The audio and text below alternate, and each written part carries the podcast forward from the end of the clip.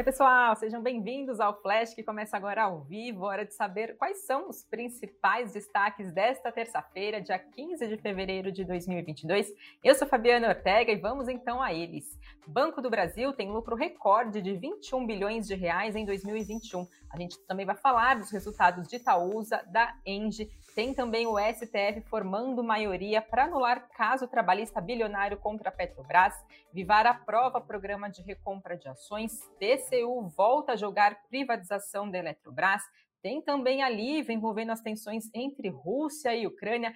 Fiquem ligados, tem bastante notícia importante nesta terça-feira e vamos começar, claro, falando da temporada de balanços do quarto trimestre. Hoje teve resultado de um dos bancões que fazem parte da nossa bolsa brasileira e foi a vez então do Banco do Brasil divulgar seus resultados referentes ao quarto tri do ano passado, depois de Santander e Bradesco decepcionar as expectativas do mercado. Por outro lado, Itaú surpreendeu e Banco do Brasil também. Então vamos saber os principais números apresentados pelo banco. Banco do Brasil reportou um lucro líquido de 5 bilhões e 900 milhões de reais no quarto trimestre. Isso é um aumento de 60,5% em relação ao mesmo período do ano de 2020. A expectativa do mercado era que tivesse um lucro de 4,7 bilhões de reais, então ficando acima das expectativas. Considerando o acumulado do ano, do ano de 2021 como um todo, o resultado do banco foi recorde no lucro de 21 bilhões de reais, uma alta de 51,4%. Segundo o banco, esse bom desempenho é explicado por menores despesas com provisões de crédito, crescimento da carteira de crédito, aumento nas receitas de prestação de serviços e na margem financeira bruta. Falando um pouquinho das receitas de prestação de serviços, elas totalizaram 7 bilhões e 800 milhões de reais, um crescimento de quase 6% em relação ao quarto tri do ano de 2020. A carteira de crédito ampliada do banco alcançou quase 875 bilhões de reais, um aumento de 17,8% na comparação anual. Já o índice de inadimplência superior a 90 dias mostrou uma redução frente ao trimestre anterior, atingindo 1,75% em dezembro, ficando praticamente inferior à média do mercado, que é de 2,30%.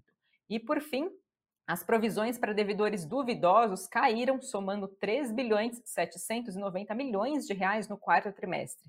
Em relação a 12 meses, isso representa um recuo de 26%. E em 2021, as, as provisões do Banco do Brasil somaram mais de 13 bilhões de reais, uma baixa de 40% em relação ao ano anterior. Banco do Brasil também divulgou guidance, as projeções para 2022. As expectativas do banco em relação ao lucro líquido ajustado para esse ano fica entre 23 bilhões e 26 milhões de reais. A projeção para a margem financeira está entre 11 e 15%, e a expectativa para a carteira de crédito é de crescimento de 8 a 12%. O Banco do Brasil também informou que vai distribuir dividendos equivalente a 35 centavos por ação e juros sobre capital próprio complementar de 45 centavos por ação, agora no dia 11 de março, tendo como base a posição acionária no dia 2 de março, agora de 2022. Com essa divulgação desses resultados, papéis hoje de Banco do Brasil estavam em alta, chegou a liderar as altas do Ibovespa, passando dos 6%. Trouxe aqui algumas análises para entender como esse balanço foi interpretado pelo mercado. Para a XP Investimentos, na avaliação deles, o resultado veio forte, positivo, e apesar da margem financeira bruta mais fraca do, do que foi esperado pela XP, as maiores receitas de serviços, menores despesas operacionais e custos de créditos compensaram com o lucro, superando as estimativas. Além disso, o perfil defensivo da carteira de banco, segundo a XP Investimentos, continua sustentando baixo índice de inadimplência e um robusto índice de cobertura. Já a Levante Investimentos diz que o resultado foi bom, acima das expectativas, especialmente em relação ao lucro líquido e retorno sobre o patrimônio líquido, além também das projeções para 2022, com números bastante acima do que era esperado pela Levante Investimentos, basicamente em todas as linhas. Levante apontou ainda que o bom crescimento da carteira de crédito, com uma boa qualidade dos ativos, é um diferencial do Banco do Brasil que concentra participação relevante em consignados de servidores públicos e também de crédito rural. Porém, fez um alerta que vale a pena ficar atento para as próximas divulgações e duvidar das premissas do guidance agora para 2022. 2022. Então, mais um banco surpreendendo entre os principais, então, que estão na nossa bolsa de valores. Dentro do nosso cenário corporativo, quem também divulgou seus resultados do quarto trimestre foi a Itaúsa, que teve lucro no quarto tri de 4 bilhões 185 milhões de reais, isso é um avanço de 53% na comparação com o quarto tri do ano de 2020. Considerando o ano de 2021, o lucro total foi de 12 bilhões e 200 milhões de reais, um avanço de quase 73% em relação ao ano anterior. O retorno sobre patrimônio líquido da Itaúsa atingiu 25,6% nos últimos três meses do ano passado, um recuo de 0,6 ponto percentual na comparação anual. Já o ativo total da holding no quarto trimestre passou dos 74 bilhões e 600 milhões de reais, de mais de 18% superior ao do mesmo período do ano de 2020. A Levante Investimentos diz que o resultado da Itaúsa foi bom, mais amplamente dentro do esperado, e desacreditar que existe uma boa possibilidade da Itaúsa superar o montante pago em dividendos ao longo de 2021, dado baixo payout dos últimos dois anos. E com caso o Banco Itaú retome a política de distribuição maior, a holding também deve repassar o caixa através dos proventos aos seus acionistas ao longo de 2022. Por fim, o terceiro balanço que separei para vocês, tem outros sendo divulgados, trouxe aqui os principais, é da Engie Brasil, que reportou um lucro líquido de 808 milhões de reais no quarto trimestre, isso é uma queda de 26% em relação ao mesmo período do ano de 2020. No acumulado de 2021, o lucro líquido ajustado passou dos 2 bilhões e 300 milhões de reais, uma baixa de quase 12%. Já o EBITDA da Engie atingiu 2 bilhões 248 milhões de reais, um recuo de quase 6% na comparação com o mesmo intervalo lá do ano de 2020. Já a quantidade de energia vendida pela companhia no quarto trimestre teve uma redução de 3% e o volume de venda de energia no ano de 2021 como um todo recuou 5,4%. Aí já apontou que as reduções na quantidade de energia vendida trimestral e anual foram motivadas por menor disponibilidade devido ao cenário hídrico, pelos menores volumes de compras e também em função das paradas que foram programadas na UTI, na UTE, perdão, Pampa Sul. Levante Investimentos também analisou os resultados da companhia diz que reportou números mais contidos, abaixo das expectativas para as principais linhas de receita líquida, EBITDA e também de lucro. Levante Investimentos apontou que permanece com perspectivas positivas para a Engie e com a aprovação da Lei do Gás em 2021, a expectativa é de um crescimento substancial no segmento para o curto prazo, decorrente de uma maior concorrência e dinamismo esperado, então, para dentro desse setor. Então ficam aí os principais resultados do balanço, lembrando sempre que a gente traz também esses números no nosso site investnews.com.br. Acesse por lá também para acompanhar todos os detalhes que estão sendo divulgados dos balanços do quarto trimestre.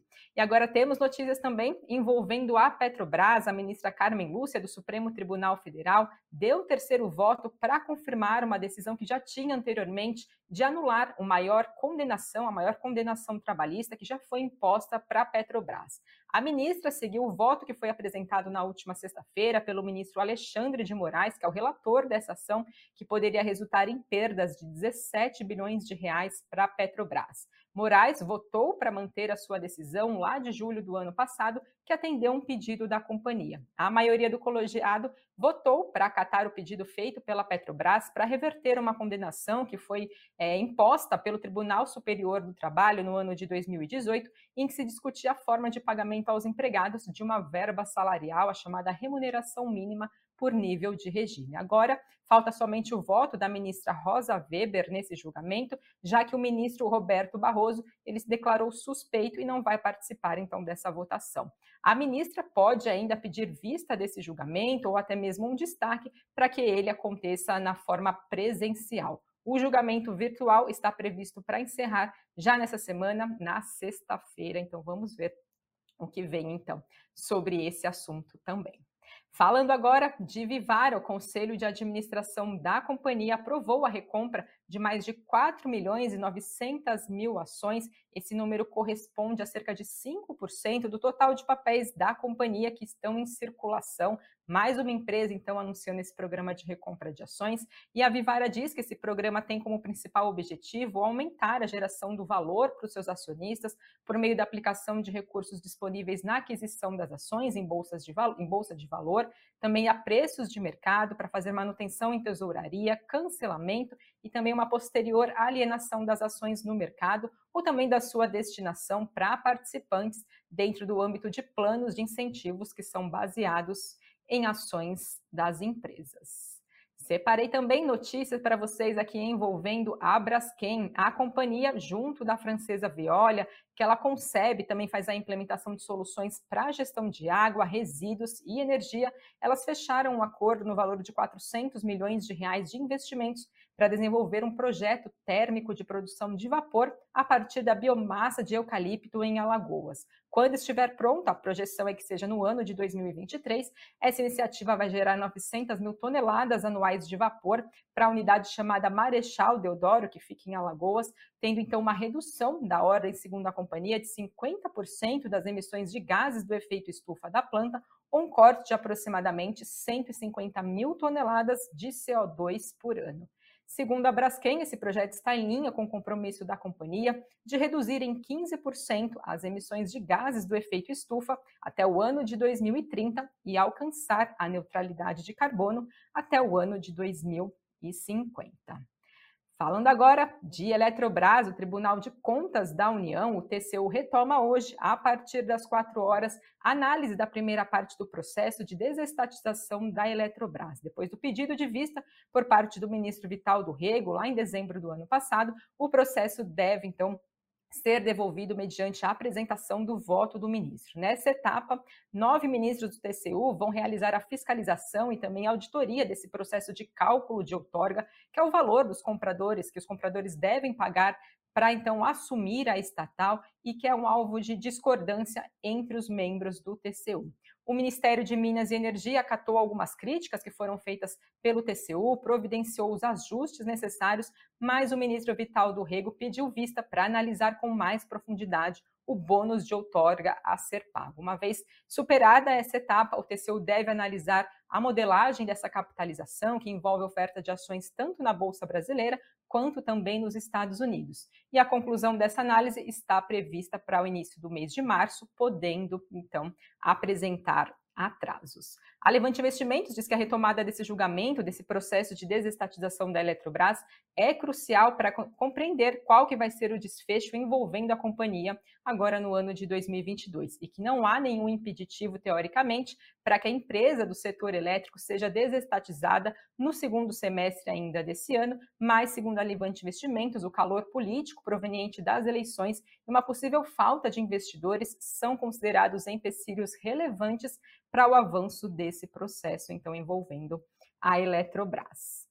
E agora falando um pouquinho do cenário internacional, das tensões entre Rússia e Ucrânia, a Rússia afirmou hoje que algumas das suas unidades militares estão retornando para suas bases depois de exercícios que foram realizados nas proximidades da Ucrânia, depois de dias de alertas norte-americanos e também britânicos de que a Rússia poderia invadir a Ucrânia a qualquer momento. Não ficou claro a quantidade de soldados que foram retirados depois de cerca de mais de 130 mil soldados russos se posicionarem no norte, no leste e também no sul da Ucrânia. O Reino Unido junto com os Estados Unidos, tem liderado esses alertas de ações iminentes e, se reagiu, e reagiu, se manifestou com cautela. Apontou que os russos não alegaram ter planos para uma invasão, mas que é preciso ver é, uma remoção completa dessas tropas, dessas tropas por lá na região, para mostrar então que realmente a Rússia não tem essa intenção.